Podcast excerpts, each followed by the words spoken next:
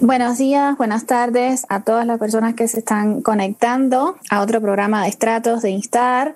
Hoy comenzamos una serie con los hijos y las hijas de los disidentes en Cuba. Y bueno, hoy tengo de invitada a Luz Escobar. Creo que no hace falta mucha presentación, pero voy a hacer tu introducción. Periodista de 14 y medio, hija de Reinaldo Escobar y y digamos con una trayectoria importante dentro del activismo en el periodismo cubano independiente. Bienvenida, Luz, a Estratos. Muchísimas gracias y un honor estar aquí y además inaugurar esta sección que yo sé que, va a ser de, gran interés de muchos cubanos. Exactamente, y que es importante, yo creo que casi siempre nos centramos en las experiencias de, las personas que, que de alguna manera han disentido, se han opuesto al sistema cubano, pero eh, muy pocas veces hemos escuchado también los testimonios de la familia, que en este caso, pues tu testimonio además está muy no solo está ensamblado por la historia de tu papá, sino que tú misma has vivido en carne propia todo lo que le tocó a él en su momento, ¿no? Y lo que aún vive. Entonces, bueno, nada, no sé si quieres comenzar contando un poco la historia de, de tu papá, a partir de tu, de tu propio filtro, por supuesto. O sea, quién es Reinaldo y, cómo comienza, digamos, su, su, camino en esto que llamamos la disidencia cubana. Sí, mi, papá fue un rebelde desde joven, desde muy joven. Eh, nació en Camagüey y se crió, se crió allá en Camagüey con una madre muy autoritaria y muy conservadora. Y él era un joven muy rebelde. Entonces, por supuesto que salió de su casa en cuanto pudo y tenía apenas 15, 16 años cuando decidió alistarse en el ejército para, para salir de su casa. Y así fue como llegó a La Habana, estuvo cinco años ahí en el ejército. Eh, después comenzó la universidad, estudió periodismo y desde la, la misma universidad ya, ya tuvo problemas por su, por su carácter. O sea, sabemos que la universidad Sí, hoy por hoy es un espacio conservador donde la opinión distinta y el pensamiento auténtico de la persona que defiende lo que piensa, sin importar lo que es correcto, eh, está hoy vigente. En aquella época de los años 70 era peor todavía. Había un margen muy estrecho para eh, expresarse y la línea del Partido Comunista era súper estricta y, y había que estar en sintonía total con eso. Era un momento difícil cuando mi papá estaba estudiando también, porque había personas que habían decidido emigrar, había homosexuales, había, sí, gente que el gobierno satanizaba y señalaba como personas excluibles. Eran el tipo de personas que podemos excluirlas, podemos prescindir de ellas y podemos expulsarlas a la universidad, satanizarlas. Y mi papá nunca se prestó para eso. De hecho, en el aula de él, creo que él y otra persona más solamente se enfrentaron a eso y la mayoría de la gente apoyó o, guardó silencio. Y ahí comenzó su, su carrera en contra de, de, este gobierno tan miserable con el que piensa diferente. Porque él en una reunión defendió a un amigo que lo estaban linchando porque su familia se iba a ir del país, él ni siquiera se iba a ir del país, quería quedarse en Cuba, pero al final terminó yéndose porque, bueno, en fin, la familia eh, al final pesó más porque ya la represión era demasiada. Y en esa reunión se defendió eh, eso, solamente creo que fueron mi papá y un compañero, porque la mayoría de la gente lo apoyó y a mi papá le costó eso un castigo. Y ahí comenzaron esas batallas, ¿no? El castigo fue que lo mandaron de nuevo a Camagüey a trabajar en, en unas brigadas de trabajo y, y, para la caña y a cortar caña y a dirigir una revista que, se hacía en provincia. Ahí también tuvo problemas, porque ahí, por supuesto, también él quería contar lo que estaba pasando realmente en esos cañaverales, en un contexto difícil también, porque coincidió con esa zafra loca eh, de los 10 millones y, por supuesto, que, quería contar que todo estaba. Era los 70. y sí, y fracasando finales del último año de la década del 60 y principios del 70. Y entonces todo eso eh, quería reflejarlo mi padre como periodista y, y, ahí le dijeron que no, que tampoco. Bueno, en fin, eran estas batallas de, de querer contar.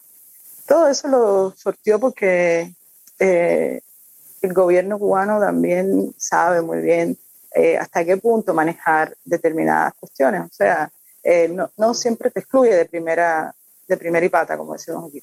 Te van moldeando, te van castigando y tú tratas de, de, hacer lo correcto, porque, bueno, imagínate, es como, tampoco es que yo quiero ser un apestado, yo no trato de, de hacer qué es lo que hay que hacer, o sea, qué es lo correcto dentro de los márgenes de mis principios, sin violar lo que yo pienso. Y, y, así llega mi papá a la revista Cuba Internacional, donde, bueno, comenzó como periodista ahí. La revista Cuba Internacional tenía un perfil muy curioso, que era el perfil de proyectar al exterior eh, la imagen positiva de Cuba. Mi papá llama eso lo que se dice también dorar la, píl la píldora, y, era, era como complejo, ¿no? Y de eso también él se saturó, se, aburrió, porque ya cuando llevaba varios años ahí, eh, le, dijo al que dirigía la revista, ¿no? Yo me voy a la prensa nacional porque siempre es lo mismo. Siempre es, no, Reinaldo, eso no, porque esta revista, el perfil que tiene es la proyección internacional y tenemos que dar la mejor imagen de Cuba. Y así terminó mi papá en Juventud Rebelde, que es donde termina expulsado. Y en, el, en ese camino de la expulsión y de sentirse también ya fuera del camino del periodismo en Cuba, eh, llegó a la prensa independiente. A él lo expulsan de Juventud Rebelde por un artículo que hoy sería perfectamente publicable, porque era el momento en el que en las escuelas le estaban haciendo la guerra a los muchachos que tenían el pelo largo. Y eso sí lo viví yo, porque ya yo era más grandecita. Y recuerdo, mi papá siempre ha sido una persona eh, que ha tenido amigos muy jóvenes, y, y, en esa época todos sus amigos estaban en el preuniversitario. Y por supuesto, él tenía testimonios de primera mano de, de esas personas y, y escribió sobre eso con, con bastante precisión, con testimonios de, de, cómo lo hostigaban a los muchachos en la escuela por llevar el pelo largo, por ajustarse los uniformes. Y esos textos se publicaron y la, el castigo que le toma a mi papá no es tanto por esa publicación, sino por el impacto que tuvo en los muchachos. Los muchachos ponían el, el recorte de, de los periódicos en los murales de la escuela y en el Saúl Delgado, por ejemplo, cuando la directora de la escuela quitó el, el recorte del mural, los muchachos lo escribieron con tiza en el patio de la escuela. Y fue como muy, muy fuerte. Los muchachos se defendían con eso. Cada vez que les decían el corte de pelo, decían, no, no, mira, aquí el periódico salió porque el artículo defendía el punto de, de los muchachos, sobre todo porque se basaba en una cosa muy práctica, que era que si en la regulación de la escuela no decía la palabra pelo por ninguna parte, no había ninguna razón para obligarlos a, obligarlos a, cortárselo de, de cabeza. Y bueno, mi papá también expulsado, porque ya después de eso vino otra cosa y otra cosa y un artículo que, que, se publicó que se llamaba 30 años después de que se quejan los jóvenes en Cuba, cuando se conmemoraba el 30 aniversario de la, de la unión de esta estudiantil, ya ese fue la etapa con y comenzó su camino como periodista independiente, primero como le gusta llamar a él freelance, que era escribiendo para periódicos alemanes, ingleses, norteamericanos, que él mandaba para allá sus crónicas y salía y, y, bueno, luego ya con un blog, con una revista, convivencia y bueno, hasta que en 2014 eh, nace 14 y medio. Desde el principio, desde que él empezó a tener problemas en el periódico, ya yo eh, sabía lo que era un agente de la seguridad del Estado en la puerta de mi casa. Esas personas llegaban y mi papá siempre me decía, no, es un amigo mío de Camagüey. para que yo no sufriera. Porque eras niña cuando empezó. Sí, tenía 8 o 9 años la primera vez y después 11 y así ya. Al principio yo no me, no, no me llamaba la atención, pero bueno, cuando fui creciendo ya yo sí me daba cuenta que, que no era ningún amigo de Camagüey, ¿no? Hasta que un día sí me dijo, no, esos son gente del gobierno que molesta. Pero bueno, eh, sí, de grande, cuando revisas esas memorias, te das cuenta de lo que hacían. Lo que hacían era ir a la casa a, tratar de intimidarlo, de decirle que, que, dejara de hacer lo que estaba haciendo, que podía buscarse, que buscarse problemas.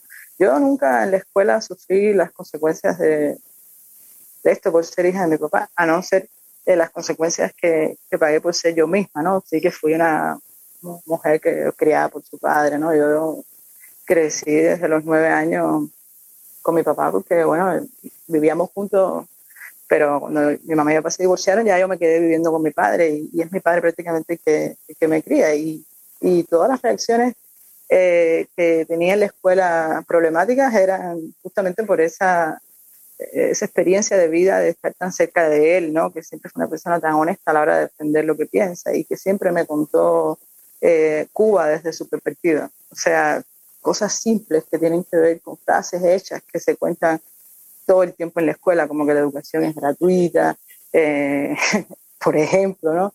Y, yo me acuerdo siendo chiquita, yo teniendo discusiones con las maestras, con eso, ese tipo de cosas, pero nunca en la vida eh, yo sufrí un acoso y mucho menos tipo de, amenazas particulares por ser hija de, de Reinaldo. Eso es en el contexto de lo que tiene que ver con la educación primaria, secundaria y, y el preuniversitario específicamente.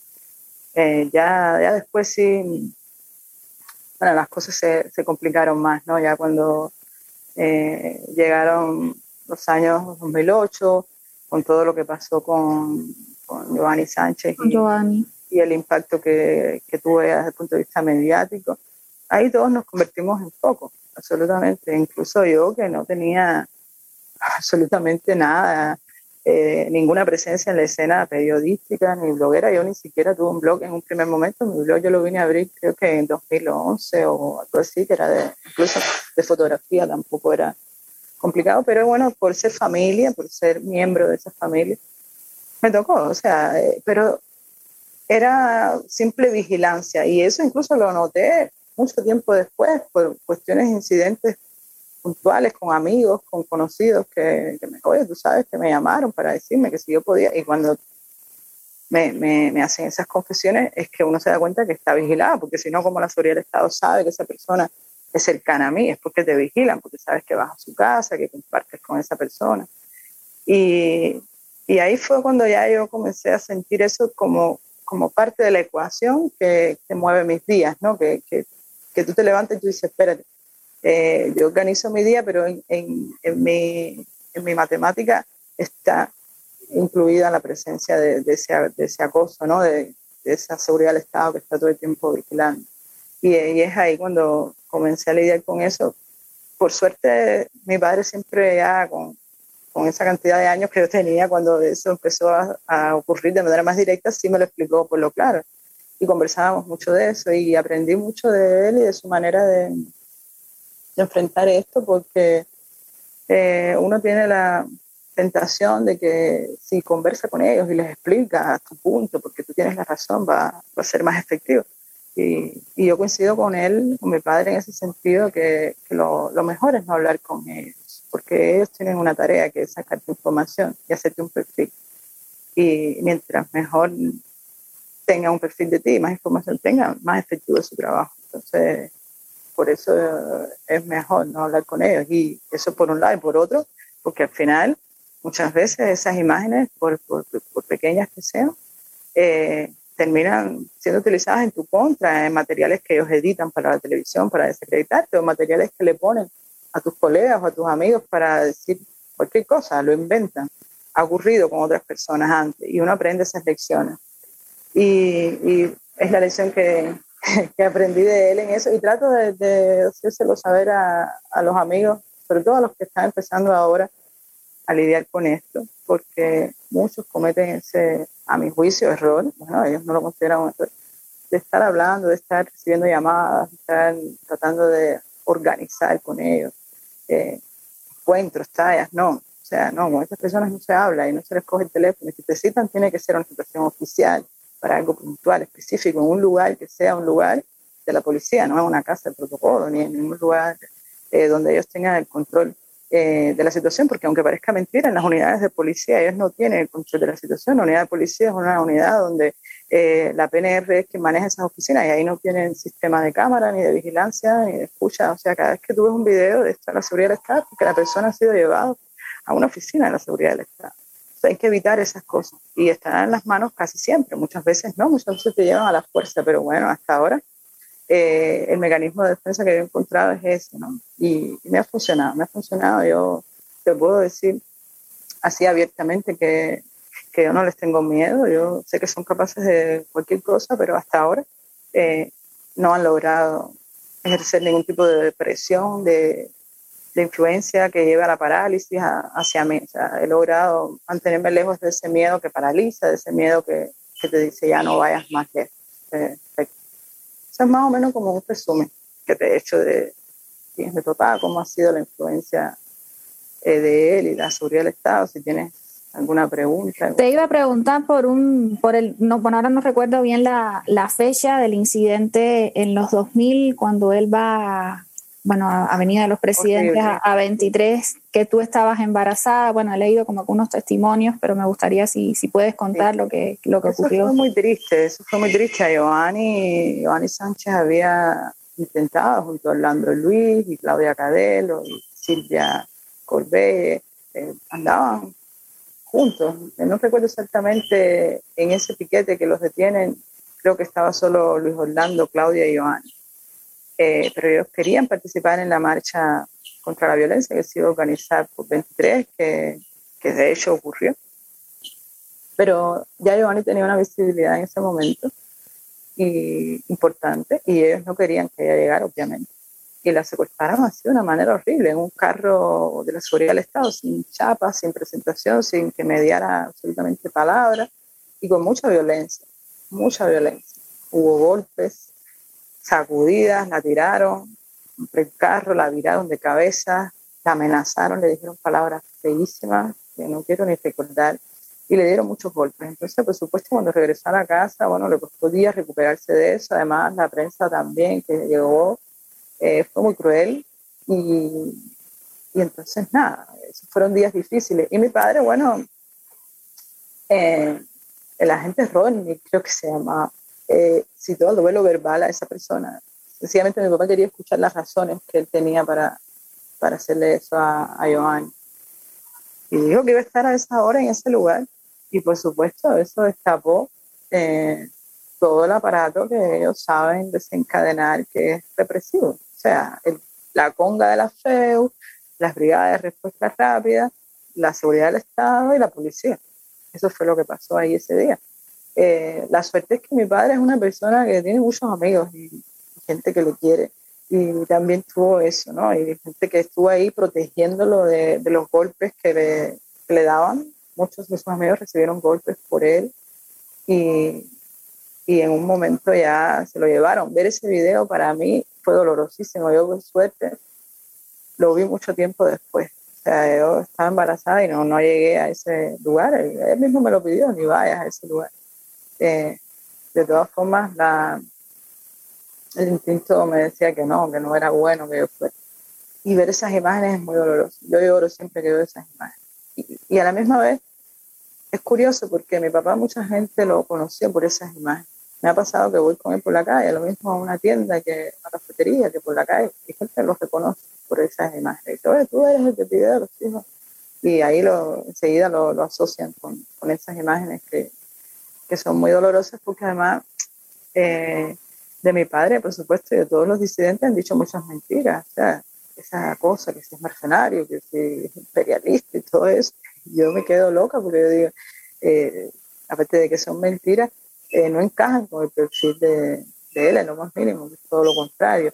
Y, y, que quieran decirle eso a personas que no lo conocen, está bien, pero a mí, a mí, incluso en algunos interrogatorios he intentado venderme esa, esa imagen de mi padre, pero ustedes están mal de su cabeza. ¿Cómo pueden hacer eso? O sea, es la persona que más yo conozco en el mundo, se llama Fernando Escobar. ¿Cómo vas a decirme tú un cuento? O sea, no, no, tiene, no tiene sentido. Y, en los interrogatorios que te han, te han hecho, han intentado mostrar que tu papá, o sea, te han intentado mostrar que tu papá trabaja para la CIA.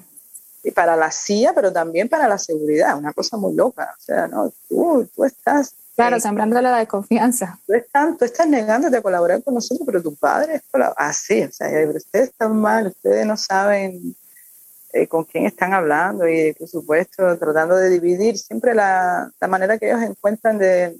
Ah, está pasando ahora con Archipiélago, o sea, cuando citan a los miembros del Archipiélago le dicen que Junior está recibiendo dinero y Junior está recibiendo atención y ustedes no, y mira, al final todos van a ir presos y él no, o sea, fue lo que hicieron con con Payá, cuando su iniciativa metieron preso a todos sus colaboradores y a él lo dejaron. O sea, es así, o sea, ellos tienen siempre esa técnica de dividir. Y, y lo hicieron conmigo, pero yo digo, o sea, eso funciona cuando probablemente tú no conoces a esa persona, cuando no eres muy cercano a esa persona, puedes dividir un proyecto, una organización, pero una familia, no, o sea, es complicado, tú no puedes dividir, tú puedes decir otras cosas, tú puedes intimidar.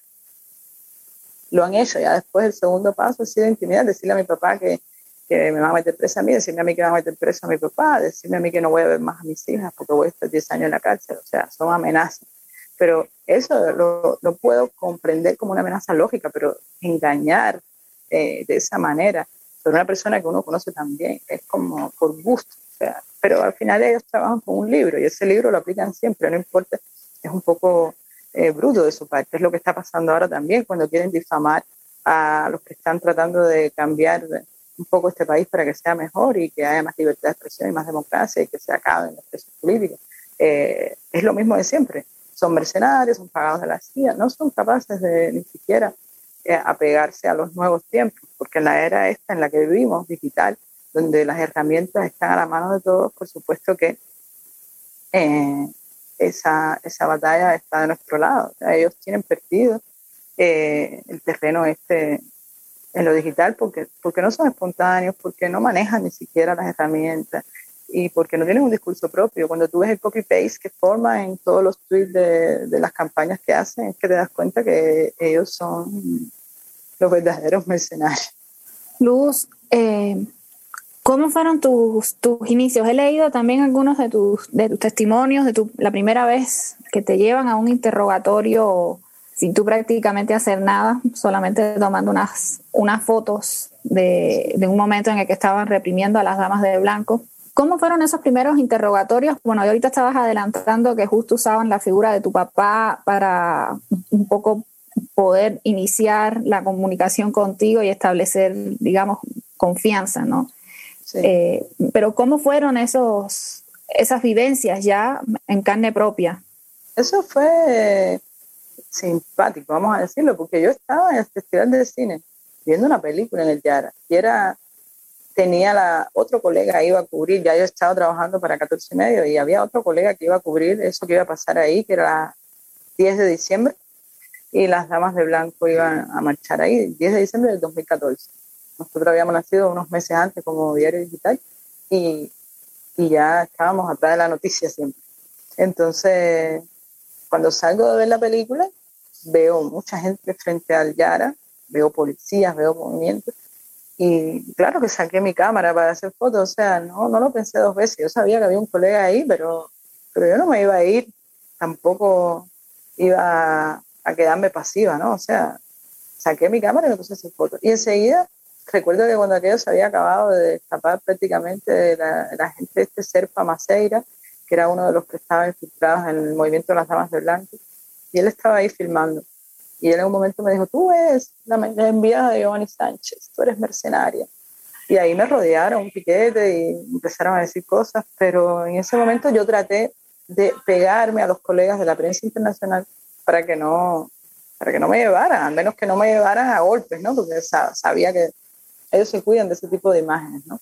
Y los colegas de, de la prensa me, me reconocieron enseguida. Pero hubo un problema que enseguida llegaron otras damas de blanco y ellos se fueron corriendo a la esquina y a mí no me dio tiempo salir corriendo y lo que hago es entonces que me monto en un P1 que pasa por L para abajo y digo, no, ya, me, ya hice mis fotos, me escapo de aquí y por lo menos tengo mi, mis fotos a salvo. Pero la seguridad del Estado paró el P1 20 metros adelante, bloquearon la, la, puerta de adelante y la puerta por donde yo estaba parada, que era la puerta del medio, la, la mandaron a abrir. Y cuando abrió la puerta, había un agente de la seguridad del Estado en los bajos que me dijo, Luz Belli, así con mi nombre completo, Luz Belli, bájate. Y había una patrulla ahí. Yo tenía dos opciones, o gritar que ese agente de la seguridad del Estado me estaba secuestrando, o gritar que quién tú eres, porque al final el tipo estaba vestido de civil, pero yo sabía que se iba a terminar al final, las mujeres de la patrulla estaban ahí, eso iba a terminar y yo prefería hacerlo de la mejor manera para evitar cualquier tipo de incidente y nada. Bajé y ahí me, me condujeron hacia la patrulla y de la patrulla me llevaron a una guagua que estaba parqueada al lado de H21 y ahí estaban un montón de damas de blanco que eran las que iban cogiendo a medida que iban llegando ya. Ahí reconocí algunas, por supuesto, tampoco podíamos hablar. Y ahí nos llevaron para la unidad de San Miguel del Padrón. Fueron cinco horas en interrogatorio. Fueron duros porque era la primera vez y, y ese, ese momento de la primera vez siempre, siempre es lo, lo, lo mismo. O sea, es increíble. El librito de ellos es, alucinante. Tú eres buena, tú no tienes ningún problema. El problema es tu papá, Joanny. lo que puedes hacer tú, lo puedes hacer también para nosotros. Tú puedes escribir para los medios oficiales. Mira ahí en Cuba Debate, pues, así, tremenda cara. Y te damos todos los materiales que tú necesites. Eso fue lo primero. O sea, lo primero es eso, tratar de, de comprarte. Y cuando ellos ven que ya tú te empiezas a negar o esas cosas, ellos enseguida recogen y empiezan a cambiar. Y y ya, después de eso, que yo me negué a eso, vinieron las amenazas y después vino eh, la parte en la que hablan mal de, de, tu familia, en este caso de y de Reinaldo, lo mismo varían eh, en dependencia de cómo esté la cosa, te pueden decir que sí, que son mercenarios y te puede afectar esa relación, porque lo que pasa es que tú no sabes porque está financiado y entonces, o te pueden decir que no, pero mira, ellos son colaboradores de nosotros, al final tú no estás colaborando y estás saliendo más altura, que vas a ir a la cárcel eres tú todo eso. Ellos manejan todas las variables para tratar de condenarte a, a la confusión. Eh, y ya te digo, trato siempre de, estar muy serena, muy calmada y, evitar hablar y rezando porque pasen los minutos. El momento más difícil de un interrogatorio que yo he tenido no, no fue ahí en ese primero, fue en otros que sucedieron dos años después, cuando ellos sí insistieron mucho en que yo fuera a una casa de protocolo a ver unos videos. Y esos fueron tres días de interrogatorio, cuatro cinco horas. Y eh, se concentraron en eso. Y fue agotador porque todo el tiempo decía que no, yo decía que no, yo decía que no, que no, no, yo no quiero. ¿Tú quieres que vea unos videos? Sí, también aquí, aquí los veo, trae un video de un televisor, yo no voy a ir a ninguna casa tuya.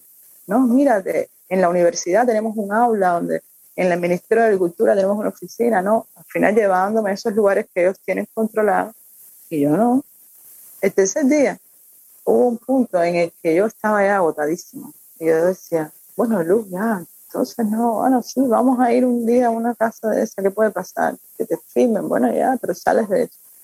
Pero no, yo, yo volví a pensar en mi padre, no, no, no, Luzbeli, no, no, no, no, no. Esas cosas hay que aprenderlas. Y me costó media hora más interrogatorio, pero al final salí y más nunca me, me volvieron a citar para, para un interrogatorio. Y ya, se acabó. Eh, Fue la última vez. Sí, yo creo que ellos entendieron, ellos citado, ¿no? Después de eso me han afectado, en fin, pero de manera de citación. Ellos entendieron ahí que, que no, que no, que por ese camino no, no iban a lograr nada conmigo y fue cuando ellos me lo advirtieron, me dijeron, bueno, pues sabes que ahora lo que te toca es asedio total, asedio total como si fueras Berta Solera, así me dije, son, son un caso. Y yo le dije, bueno, pues nada, serio total, serio total es eso, que me tienen vigilada, censurada, asediada, que me ponen ahí un guardia cada vez que ellos entienden pertinente. Pero, pero nada, es el precio de, de ser uno mismo, o sea, no, no puede pasar que, que ellos tengan el control de algo que, que, está en tus manos. Ellos tienen el control de muchísimas cosas, de mi línea de teléfono, de los bajos de mi casa, pero de, de mi decisión, de mi voluntad, no, hasta ahí no llega. Y de la relación con la familia, que también... Yo tengo, yo tengo mucha suerte, eso hay que decirlo, porque verdad que los, los colegas me hacen cuentos que, que son dolorosos cuando la familia te, te pide, te suplica que por favor dejes lo que estás haciendo o te lo dice de manera desagradable, te lo impone.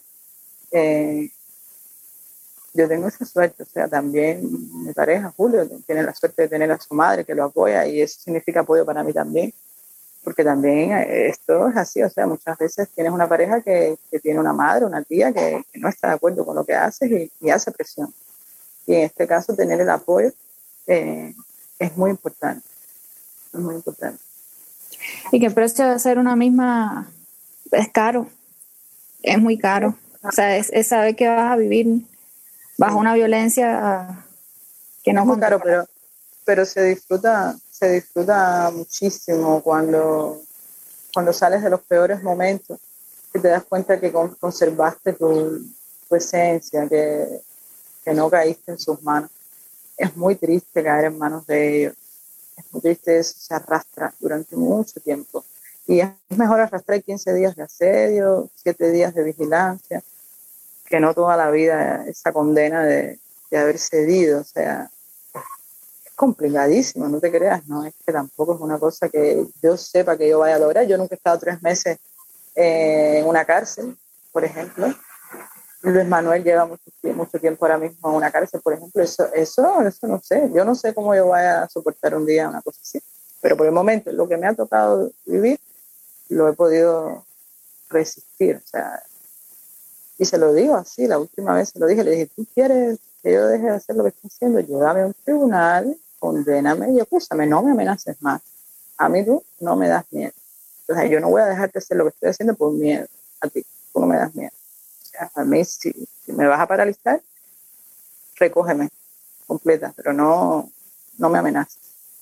Luz, ¿sabes si, bueno, aquí me viendo un poquito eh, atrás, eh, en el caso de, de, tu papá, de los interrogatorios de, de, tu papá, ¿te usaban a ti también cuando eras pequeña como una forma de, de paralizarlo, de, alguna manera de controlar cualquiera de sus, de sus movimientos o te dejaron fuera de esa ecuación en ese momento. Y bueno, la, la otra pregunta es si creo que tú comentaste que no, no viviste directamente eso, que ni en, en, las escuelas nunca se te, se te marcó, pero fuera de las escuelas, por ejemplo, en, los, en el ámbito, digamos, de las amistades, te, preguntaba si, por una parte, si, si recuerdas, si sabes, si tu papá en algún momento te compartió, si te usaron a ti durante los interrogatorios como, digamos, un medio de inmovilizarlo, un medio de controlarlo, intimidarlo. Y, y por otra parte, me habías dicho que en las no tuviste, no tuvo un impacto directo en, en, en tu trayecto escolar, en la primaria, en la secundaria. El hecho de, que tu papá eh, pues fuese expulsada de Juventud Rebelde, que escribiera para medios independientes, pero te preguntaba si fuera de ese ámbito, digamos, de la educación, en los ámbitos, digamos, afectivos, con amistades, si tuvo algún impacto, si influyó, si determinó que tu papá fuera Reinaldo Escobar. Sí, eh, no, a ver, lo de la, lo de la escuela y la parte cuando yo era pequeña, eh, obviamente yo no, no participé de eso, yo en primera persona pero sí, por supuesto, eso estaba en la ecuación, en las amenazas eh, que le hacían a él, estaba incluida esa fórmula de no vas a ver más a tu hija, ¿no? vas a estar separada de tu hija, tu hija va a crecer lejos de ti, eso, eso es algo que, ellos siempre usan. Y por supuesto eso eh, me, incluye en esa, en esa matemática, pero, pero no directamente. En cuanto a los amigos, eso fue general. Eh, porque mi papá y yo compartimos amigos. O sea, te dije ahorita que mi papá tenía, sí, como amigos muy jóvenes, siempre, y, compartimos amigos, los que eran sus amigos eran mis amigos y los que eran mis amigos eran sus amigos. Y, y ya cuando yo fui adolescente y, joven, eh, teníamos muchos amigos en común. Y, y cuando, en ese momento no, porque mi papá todavía era una persona que no eh, estaba bajo el foco total, ¿no? Era como, sí, una persona conflictiva, mira, que votaron del periódico, pero todavía no era un peligro ser su amigo. De hecho, en mi casa se hacía una peña donde muchos trovadores que hoy eh, tienen sus propias peñas, que hoy hacen conciertos en este país, eh, fueron ahí las primeras eh, oportunidades que tuvieron para tocar su, guitarra, para que la gente conociera sus canciones, o, sus chistes si eran humoristas, o, sus obras de teatro si eran artistas del, teatro, porque ahí se hizo de todo en esas peñas. Lo mismo un monólogo, que un chiste, que una canción, que un poema.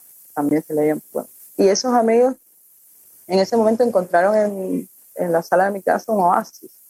Era periodo especial, eh, no veía nada. No es como ahora que hay una bombilla verde, un pasillo, una fábrica de arte, un lugarcito aquí, un lugarcito allá, un bar, ¿no? Era el malecón, la calle G y las casas de los amigos.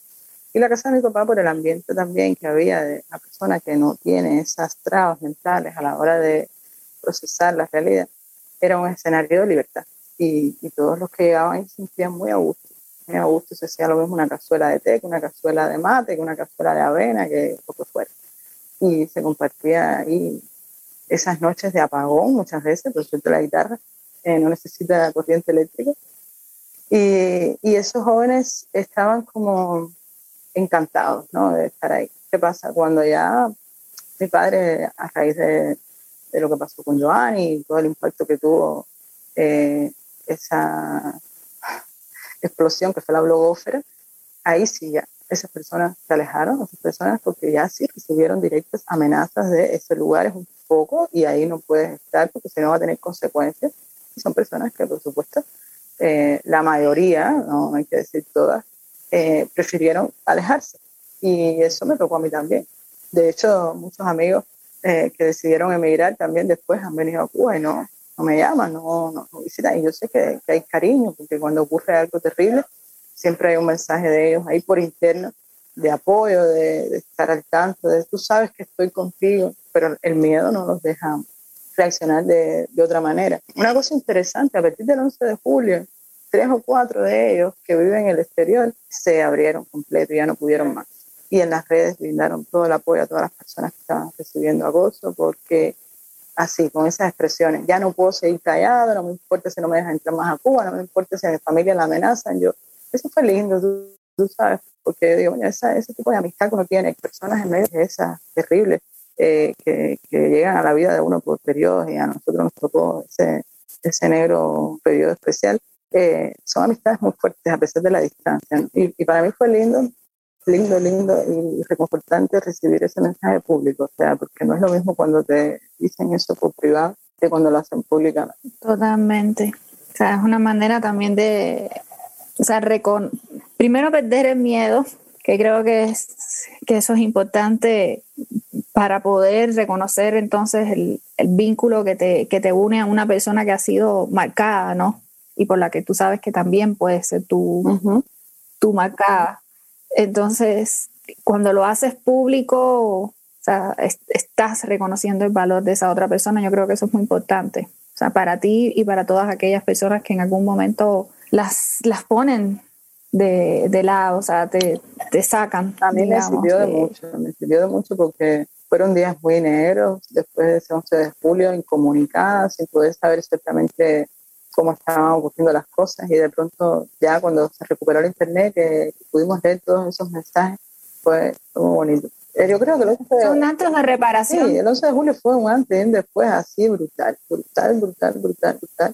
Implicó muchas familias cubanas y, y todavía se está viendo el alcance, porque como sabes, el gobierno no ha brindado cifras oficiales de eso. Por suerte tenemos personas que se han dedicado a eso, todo el trabajo que están haciendo con Juárez, eh, bueno, Salomé, la, la IBE, bueno, no quiero ponerme a mencionar nombres ahora porque mi Alzheimer prematuro me puede jugar una mala pasada, pero ellas, ellas saben, Camila Rodríguez, gente que está muy, muy, muy, muy, muy pendiente de, de cada uno de esos muchachos que está preso, de su familia. Están presos. Y, y eso eso se vive con mucha tristeza, con mucho dolor, no, no es una pose, no es una cosa de moda, liberen a no sé quién, no, no, es doloroso. Todavía está preso Luis Robles, por ejemplo, y eso nos duele muchísimo. Y ver que de pronto una persona que salió de Cuba y que por miedo ha estado tanto tiempo callada, finalmente rompe ese, ese silencio y se solidariza con, con nuestra situación, con lo que tenemos que, lidiar.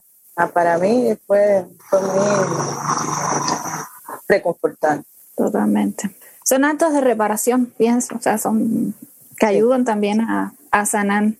Luz, te quería preguntar, volviendo de nuevo al, al pasado, hoy es como muy, o sea, sigue siendo un contexto muy difícil y completamente violento para aquellas personas que deciden pensar o sentir de alguna manera que vaya en contra del gobierno, pero creo que hoy es... Eh, digamos, es mucho más fácil reconocer la posibilidad de la disidencia en Cuba de la oposición que en la década del 90, incluso para alguien como hija.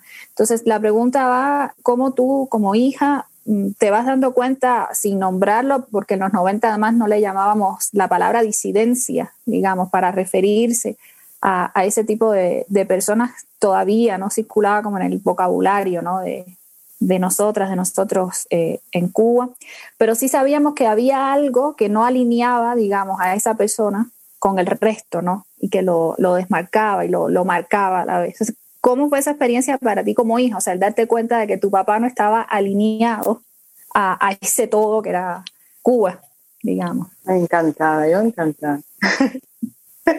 yo siempre he sido una enamorada de las voces disidentes siempre me ha gustado el piquete de la gente que no es aceptada, el, grupo de muchachos que es mal visto, siempre y, y descubrí que mi padre estaba en, la línea de, lo que no es políticamente correcto, un país que está virado al revés completamente. Fue lindo y a medida que pasaron los años se convirtió, o sea, dio otro paso, no es que solamente es lindo, lo admiro, ¿no? sino que se convirtió en algo que, que yo también quería hacer, porque es que no, no podía ser de otra manera.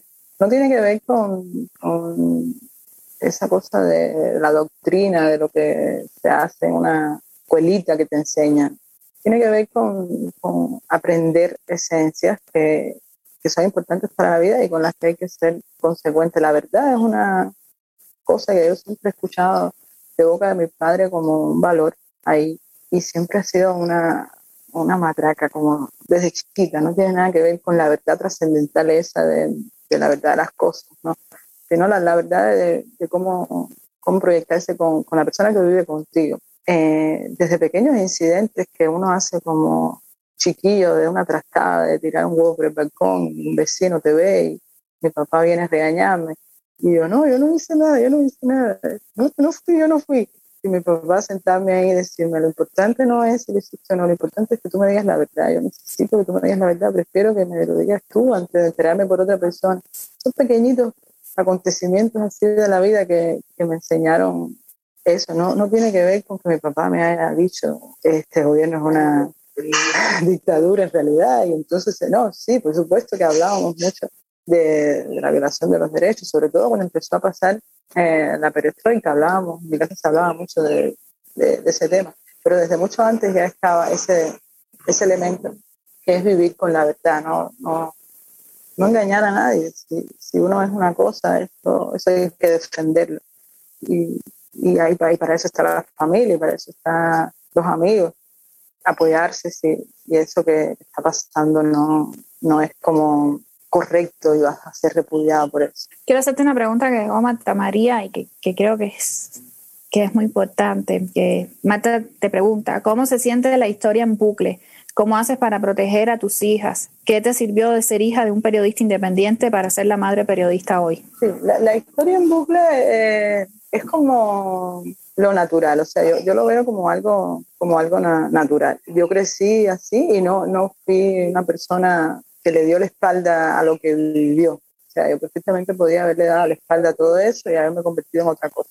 Pero yo viví cada milímetro de lo que estaba pasando con mi padre siempre como, como mío, porque él, y yo somos muy, muy cercanos. Y vivir eso ahora en carne propia, simplemente lo que ha sido es como un patrón, o sea, es ahí la manera en la que yo busco eh, la respuesta de lo que necesito.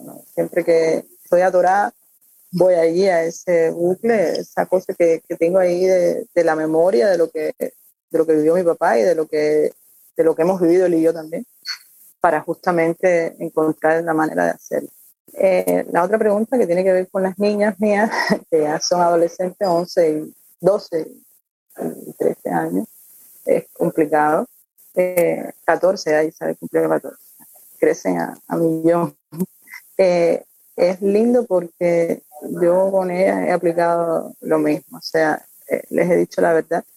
Eh, en un primer momento yo traté de ocultarles lo que ocurría verdaderamente porque eran muy chiquitas. O sea, cuando yo me demoraba, yo, yo soy mucho de llegar temprano a la casa, o sea, cuando termino de trabajar, pues para la casa, pero cada vez que ocurría un arresto o una detención o un interrogatorio, yo llegaba tarde. Entonces, ¿por qué llegaste tarde? Yo les decía una mentira, no les voy a decir llegué tarde porque estoy en un interrogatorio, o sea, por supuesto. Pero a medida que ellas fueron creciendo, eso se volvió insostenible, porque, por ejemplo, cuando ocurrió mi detención del tornado, ya ellas eran más grandecitas, ya estaban en la escuela, eh, amiguitas que tienen teléfono, que tienen Facebook, y vieron todo el escándalo que se armó de Free Luz, Y de pronto, cuando yo llego a la casa, que le digo, no, estaba en no sé dónde, dicen, no, estabas en tal unidad porque lo vi en internet, que me lo dijo Emily, que es la amiguita mía, entonces, ta, ta, ta, ta, ta. Entonces, es como complejo, ahí me di cuenta que yo ya tenía que cambiar la estrategia con ellas porque ya habían crecido. Y ahí, sencillamente, sin dar muchos detalles, porque tampoco es agobiarlas con la realidad, eh, sencillamente nada, comencé a decirles que el trabajo que yo hago es un trabajo periodístico complicado, que el gobierno no aprueba, no le gusta, porque se dicen cosas de ellos que hacen mal y entonces tratando de generalizar este tipo de... Y ellos sencillamente lo que hacen es conmigo tratando de convencerme para que yo deje de hacer mi trabajo y por eso pasan esas cosas, pero no te preocupes, todo va a estar bien. ya después llegó la otra parte de eh, este acoso en los bajos de mi casa, ya eso es más complicado, sobre todo porque al principio era un día o dos, pero ya después han sido temporadas de siete días, la última vez 18 días, horrible. Entonces ya eso es más complicado porque también ha cogido eh, me ha cogido una época en la que ya son adolescentes, entonces por supuesto, pero ellos, no son tus padres, ellos no tienen por qué gobernarte y entonces eh, se, se, rebelan un poco con eso, ¿no? Pero yo siempre trato de decirles a ella que, es lo que, lo que toca, que no, no hay que enfrentarse a eso por el momento, que eso sencillamente hay que evitarlo, o sea, ya cuando ahí yo subo de nuevo y que ellas traten de ignorar todo eso siempre que puedan también, ¿no? Porque eh, eh, es lo que, lo que me ha parecido eh, más consecuente para que no tengan ellas que pasar por...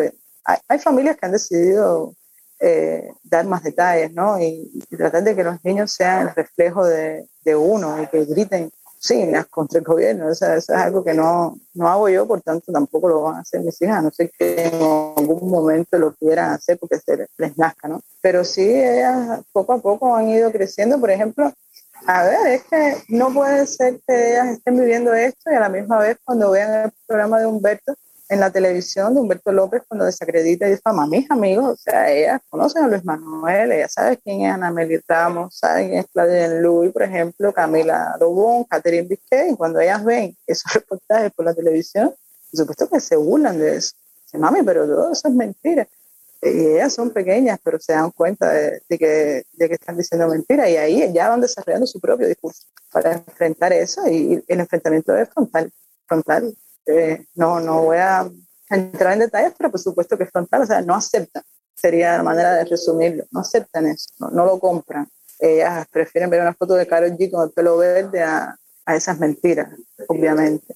Y, y, yo sé que me toca una etapa complicada porque ya eh, no es lo mismo la primaria y la secundaria que ya cuando empiezan a, lidiar con, con otros escenarios, porque preuniversitario eh, ya son otras tareas que siempre son adjuntas a la tarea escolar, que sabes que tienen que ver con justamente eh, eventos políticos y, y, se va a complicar un poco. Pero bueno, esperemos que antes de eso logremos un cambio en este país. Que así sea, como dicen en... Sí. Aquí me eh, trajeron un cafecito. ay, qué envidia. Quería preguntarte por las niñas, cuando estabas hablando de esto, si para ellas, bueno, llevamos más de un año y medio en pandemia, pero si antes, o sea, que cuando la vida transcurría de otra manera en las escuelas, tuvo alguna repercusión eh, con la familia. nunca, en la escuela, en la escuela, en la escuela no. Pero ¿qué pasa? Un día el baño de la escuela llevaba tres años. Este cuento es maravilloso eh, tupido, roto, apestoso, sin pintura, sin puertas, no había privacidad ninguna para las niñas, horrible. Y yo llevaba tres años en cada reunión de padres diciendo eso. ¿Por qué? Yo decía, bueno, yo no quiero meterme la cosa, estar yo publicando, porque tú vas a ver. Entonces, y ahí en cada reunión de padres insistiendo, insistiendo, el baño seguía las mismas. Hasta que un día ya, foto de los baños desbaratados, tweet para arriba, etiquete a la ministra, al Ministerio de Educación, al otro día estaba ahí una comitiva del ministerio arreglando el baño y por supuesto se llevaron un regaño y por supuesto la culpable fui A partir de ahí sí, ya yo empecé a ser como una especie, pero yo, o sea, con ellas de verdad, tengo que decirlo, nunca hubo ningún tipo de... De hecho, son niños bastante, hasta ahora, eh, respetuosas de los maestros y bastante cumplidoras con lo que tienen que hacer y, les ha ido bien académicamente. Pero si la directora me puso el dedo, como se dice, no, no puedes entrar con la cámara, no, no puedes hacer una foto. Ya estaba yo todo el tiempo bajo el ojo de, ellos. Después ellos cuando arreglaron el baño, yo hice otra foto más, que soy fuerte, y la publiqué, mira, el resultado de un tweet. Claro, eso duró poquísimo, porque fue un arreglo, como siempre aquí, de maquillaje, pero bueno, eh, eso marcó esa, ese, ese, punto en el que me convertí en la, en la, periodista conflictiva de la escuela. Y a partir de ahí, todas las madres, cada vez que tenían un problema, venían a contarte la Sí, tú sabes que la, el comedor se está robando los mangos para venderlo. Tú sabes que no sé qué, así. Después, pero bueno, son, son experiencias que, que han marcado eh, esa relación con, con la escuela, que tiene que ver con con las hijas y todo eso. O sea, desde el punto de vista de sus amigos y, tal, yo supongo que en algún punto una amiga le había dicho a su madre algún día, oye, no, no, que esa es contrarrevolucionaria, pero yo, a mí no me ha llegado. O sea, puedo adivinar que seguramente sí, sobre todo porque en la escuela de, hay varias muchachitas que tienen padres militares y viven de, porque vivo en un barrio donde hay muchos edificios que son de militar, pero no me ha llegado la información. También mi hija es bastante eh, eh, ¿cómo decirlo?, estrecha para elegir sus amistades, ¿no? Y, tiene un piquetico corto de, amigos. Tampoco es que ella sea de andar con, muchos amigos. Mecanismos de sobrevivencia también en esos medios. Amigos del alma de esos tres o cuatro. Luz, bueno, yo quería para terminar es una anécdota que leí sobre tu papá que nos devuelve probablemente un tiempo en el que tú no habías creo que nacido pero, pero que a mí me parecía como significativo terminar por, con ella porque creo que pocas personas han tenido la oportunidad en la vida en Cuba de decirle a Fidel Castro eh, de frente que están, no están de acuerdo con él. Entonces, eh, y tu papá de una manera u otra, la anécdota que leí, pues, tuvo la oportunidad de decirle que no estaba de acuerdo con él. Entonces, me gustaría que, que contaras esa, esa anécdota para, para ir cerrando. No sé si, si, la, si la puedes contar. yo, yo, yo tengo una memoria malísima, yo sí, por supuesto que, pero se me mezclan porque fueron varias reuniones que ellos tuvieron en la universidad como jóvenes que tuvieron que enfrentar a, esa maquinaria poderosa de, del fidelismo, del castrismo y a Fidel Castro en persona. Pero, pero sí te puedo decir que eso, que eso fue una cosa que marcó su relación con muchas personas y, marcó su, su, vida también, porque como quiera que sea, es como un punto en el que, en que tú dices, no, espérate, aquí todo el mundo está tratando de ser aceptado, de comprar el discurso y que piensan distinto y no lo van a decir con miedo y, y eso que siempre tiene, que me encanta de él, de, de, de su proyección de, de, no quedarse callado. O sea, ese padre mío no se queda callado, o sea, siempre no importa el contexto hostil, o sea, él va, él va a decir lo que piensa.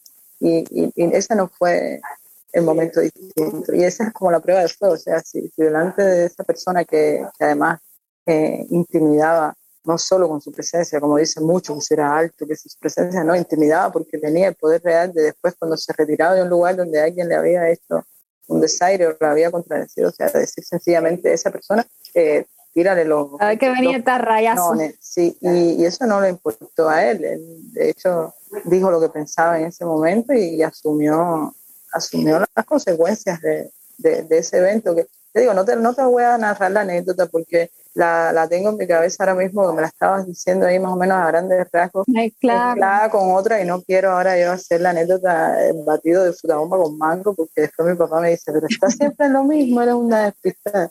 No, entonces si, si, la tienes por ahí, la, la, tienes fresca en tu memoria, la puedes hacer tú y yo te puedo decir algún comentario que, que quieras. Bueno, creo, no, no, la tengo más o menos, pero creo que fue que sí, o sea, en una visita que hizo Fidel a la Universidad de La Habana y tu papá estaba con, con un grupo de, de compañeros y no sé muy bien bajo cuáles fueron las circunstancias bajo las que él le dijo que no estaba de acuerdo con, con Fidel pero Fidel, le, según se relata, en, la, en la anécdota, Fidel le dijo que si quería que él le confesara que él no sabía gobernar bien, porque es algo así.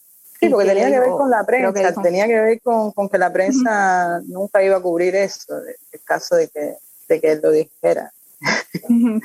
de que eso al final iba a pasar inadvertido porque la, la proyección que tiene la prensa hacia el poder y en particular con Fidel Castro era siempre lo positivo. Y que incluso aunque Fidel lo hubiera dicho en cualquier reunión, eso no hubiera trascendido nunca. tenía que ver con, con, eso, con eso también, que, que mi papá lo que le estaba diciendo era que, en, las planas mayores de los diarios de este país no estaba eh, siendo narrada la realidad.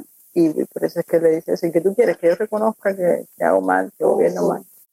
Pero lo, lo importante de, esa anécdota es su, pequeña dosis de, valor, ¿no? De, de, decir, bueno, digo yo pequeña dosis, eh, se necesita bastante, pero bueno, eh, de decir así, de levantar la mano y, y decirle a él, o sea, eso en, en este país se, se, se, paga caro, ¿no? Y, y él lo, lo, pagó caro después también, no solo como estudiante. El precio de ser uno mismo, como tú dijiste.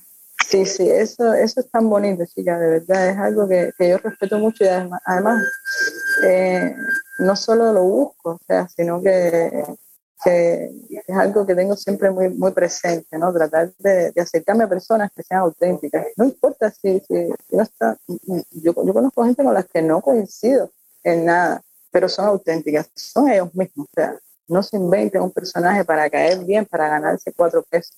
Y eso, eso es importante, o sea, eh, defender lo que tú eres, lo que tú piensas, no importa el, el contexto, eso, eso para mí tiene un gran valor los, los oportunistas no tienen todos mi desprecio, sinceramente, como porque además le han hecho tanto daño a este país que, que se ha nutrido de eso para mantener la, la dictadura durante tantas décadas. ¿no? O sea, ellos han vivido a costa de plantar miedo y de comprar a los oportunistas. Yo creo que eso es importante, o sea, crecer como tú, crecer sabiendo que se puede hablar, sabiendo las consecuencias de hablar, pero enfrentándolas también. creo que eso es importante transmitir la idea de que tampoco es el fin del mundo. En serio, mucha gente ha vendido la idea de que, oh, el problema es que entonces después, para pintarse como héroes también, ¿no? Sí, después somos, a, sí, es verdad, somos acosados, somos, pero hay una vida detrás de eso. Hay una vida detrás de eso. Donde no hay una vida es en la simulación, en inventarse un personaje para hacer así. Ahí no hay vida. O sea, ahí tú estás libre todos los días para caminar por tus calles no tienes la seguridad, pero ¿quién eres? Ese personaje de cartón que te inventaste, entonces después, ¿qué eres tú realmente? O sea, eso no me sirve. Prefiero ser yo tres días a la semana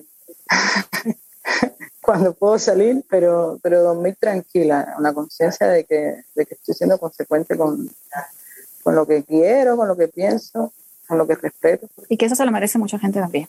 Y tener el valor de, de enfrentarlo, pienso. Sí, eso por eso te digo que es importante proyectar que, que también es lindo, no solamente se reciben palos por eso, porque también hay que invitar a las personas a, a dejar un poco ese miedo.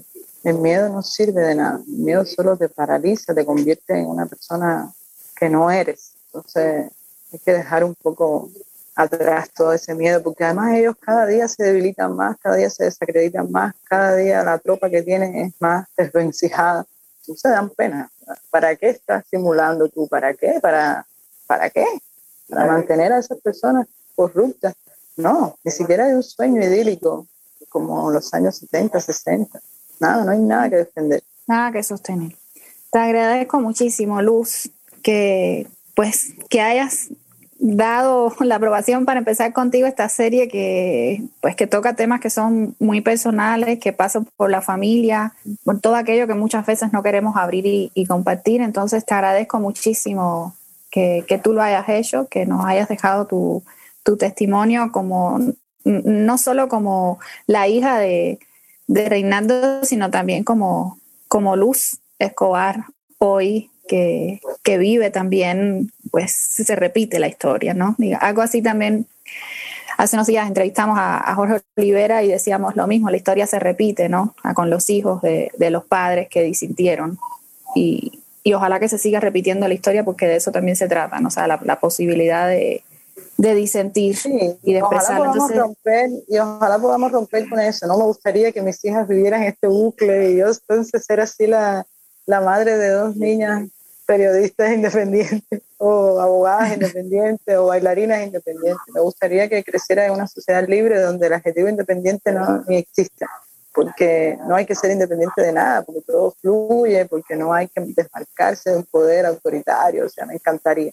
Eh, pero bueno, si tiene que ser así, igual, por supuesto, voy a estar muy orgullosa de, la familia, siempre... ¿De qué pasa? Es lo que marca y, ojalá que, eso, eh, en mi caso particular, eh, siempre sea para bien, ¿no? Que, que eso que uno ha hecho durante los años que ha vivido se pueda proyectar en, los hijos.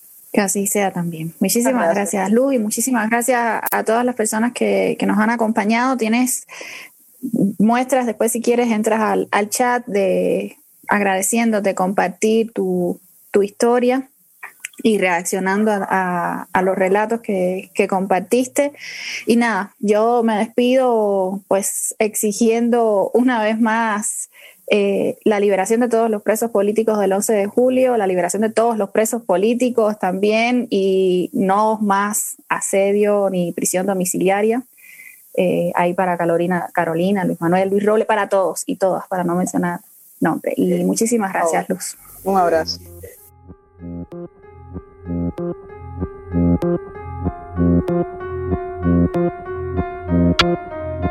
you.